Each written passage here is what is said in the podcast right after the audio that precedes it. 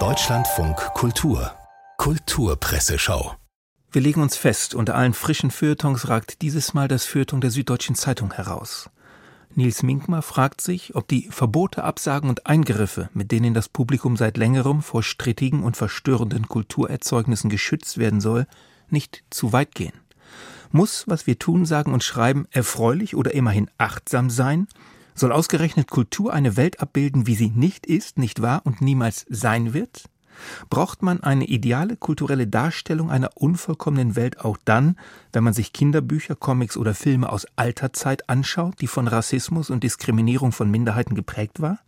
Genügt da nicht eine Kontextualisierung, um ein Artefakt aus schlechten Zeiten auch heute zugänglich zu machen? Sie ahnen vermutlich, welche Antwort Minkma gibt, nämlich diese. Wir schärfen Autonomie und Entscheidungsfähigkeit, wenn wir uns etwas zumuten wenn wir danach verlangen, uns unser Urteil bitte selbst zu bilden. Der Sinn von Kultur liegt nicht darin, dich vor Schock und Anstrengung zu bewahren oder dich vor dir selbst zu warnen, sondern im Gegenteil in der Vermittlung der Erkenntnis, dass es auf dich ankommt.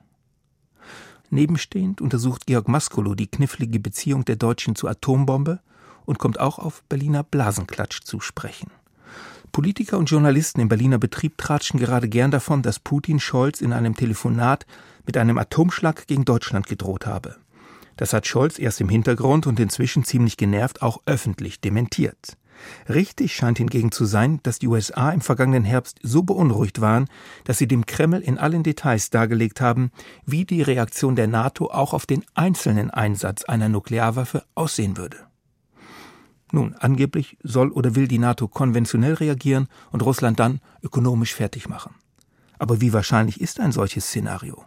Maskolo zitiert Frank Sauer von der Bundeswehr-Universität in München, der nichts ausschließt, aber betont, dass das Risiko nie akut war und weiterhin nicht akut ist. Und dann die Doppelseite Meisterwerk der Rockmusik, 50 Jahre Dark Side of the Moon von Pink Floyd.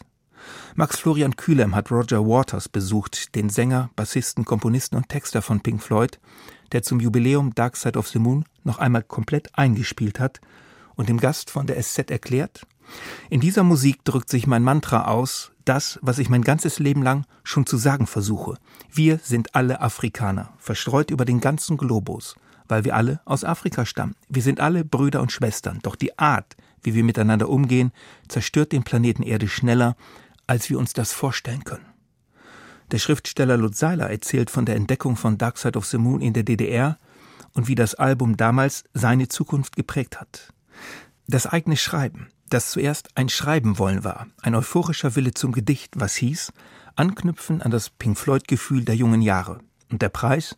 Einströmen von Pathos ohne Ende, Sprengung der Kapsel, Lösung des Schreibkrampfs, Pathos als Überwältigungsmittel und Grenzüberschreiter hinüber in eine Art Anfang, der Versuch, etwas Eigenes zu machen um zumindest eine andere Zeitung aufzuschlagen. In der Tageszeitung Die Welt schreibt Mirna Funk über das Narrativ vom privilegierten Juden und warum er sie erschüttert, wenn es in postkolonialen Kreisen immer häufiger heißt, dass Juden Weiße sind. Wer glaubt, die weißen Ashkenazi-Juden unterdrücken die Palästinenser und manifestieren ihr kolonialistisches und imperialistisches Denken, hat die gesamte politische Landschaft Israels nicht begriffen.